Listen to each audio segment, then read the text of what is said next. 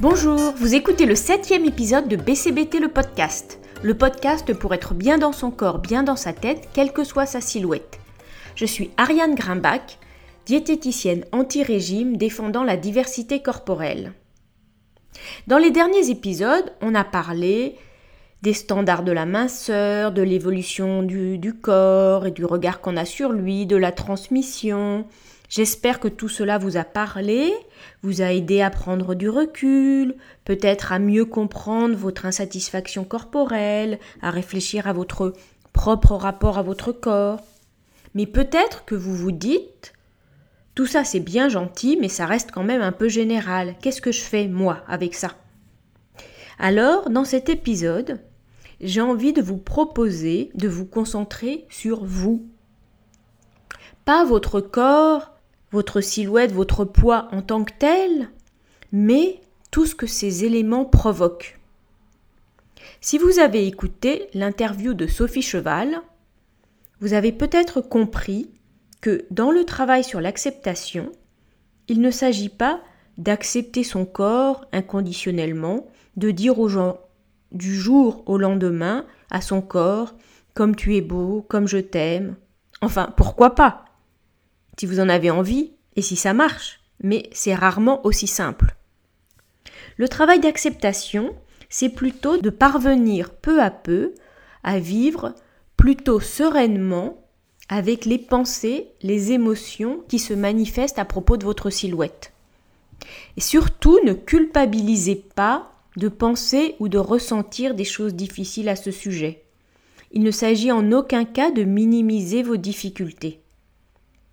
Je tiens à rappeler qu'elles ne sont pas nécessairement liées à la réalité de votre corps. Bien sûr, les personnes très grosses, en grande majorité, souffrent de leur poids, car il y a des désagréments physiques et il y a aussi le regard stigmatisant de la société, tout ce qu'on appelle la grossophobie. Mais vous, peut-être que vous avez une silhouette qu'on considérerait comme normale mais qui vous obsède.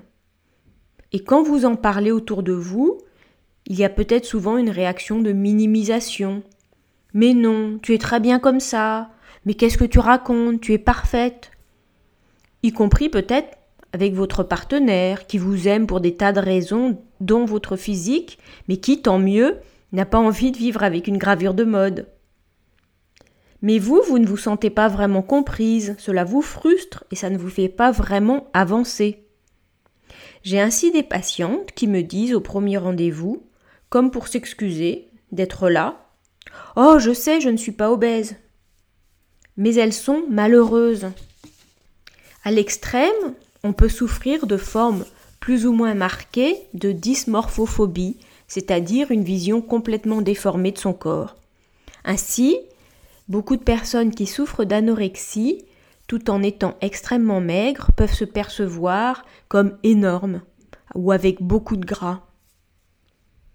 De façon moins marquée, je vous le disais, les pensées, les émotions qu'on peut avoir sur son corps ne sont pas proportionnelles à votre silhouette, à votre taille de vêtements. Et donc, pour s'en occuper, vivre mieux avec, pour que peut-être ça occupe petit à petit un peu moins de place dans votre tête, la première chose à faire, c'est de dresser un état des lieux. C'est une proposition que je vous fais. Alors, je ne vais pas vous cacher que cela peut être pénible, douloureux, mais peut-être aussi salutaire. Dans cet état des lieux, il y a trois parties. D'abord, il y a les pensées.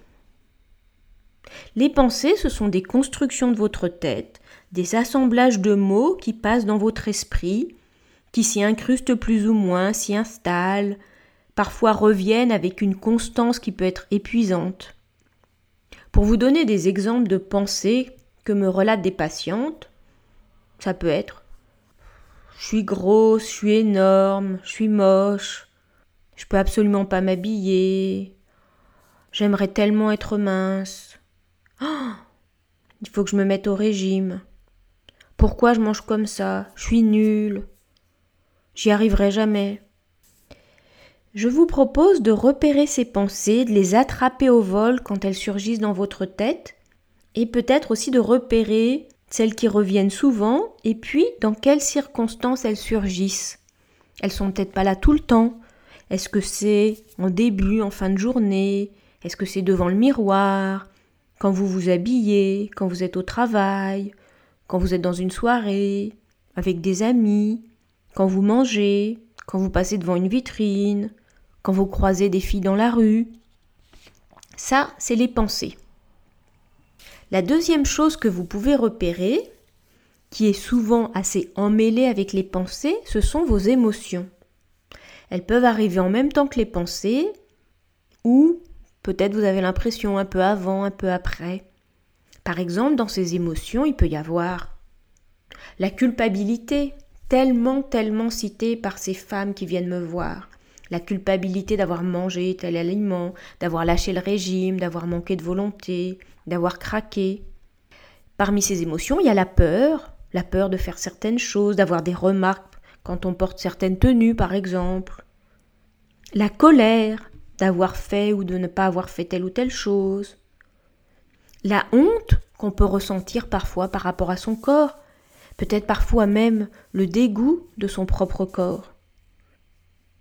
La frustration, une émotion qui est assez fréquente, par exemple la frustration de se sentir en décalage entre ce qu'on voudrait, comment on voudrait être, et la réalité, ou ce qu'on ressent en tout cas. La tristesse aussi, la tristesse par rapport à certaines pensées, certaines situations. Ça, c'est la deuxième chose que vous pouvez repérer, toutes ces émotions, ce qui se passe à l'intérieur, qui se passe dans la tête, mais aussi beaucoup dans le corps. La troisième chose, le troisième aspect, qui me paraît vraiment important à identifier, ce sont les comportements qui découlent de ces pensées, de ces émotions. Parce que la vie réelle, c'est fait de vos actions, de vos comportements et pas seulement de ce qui se passe en vous.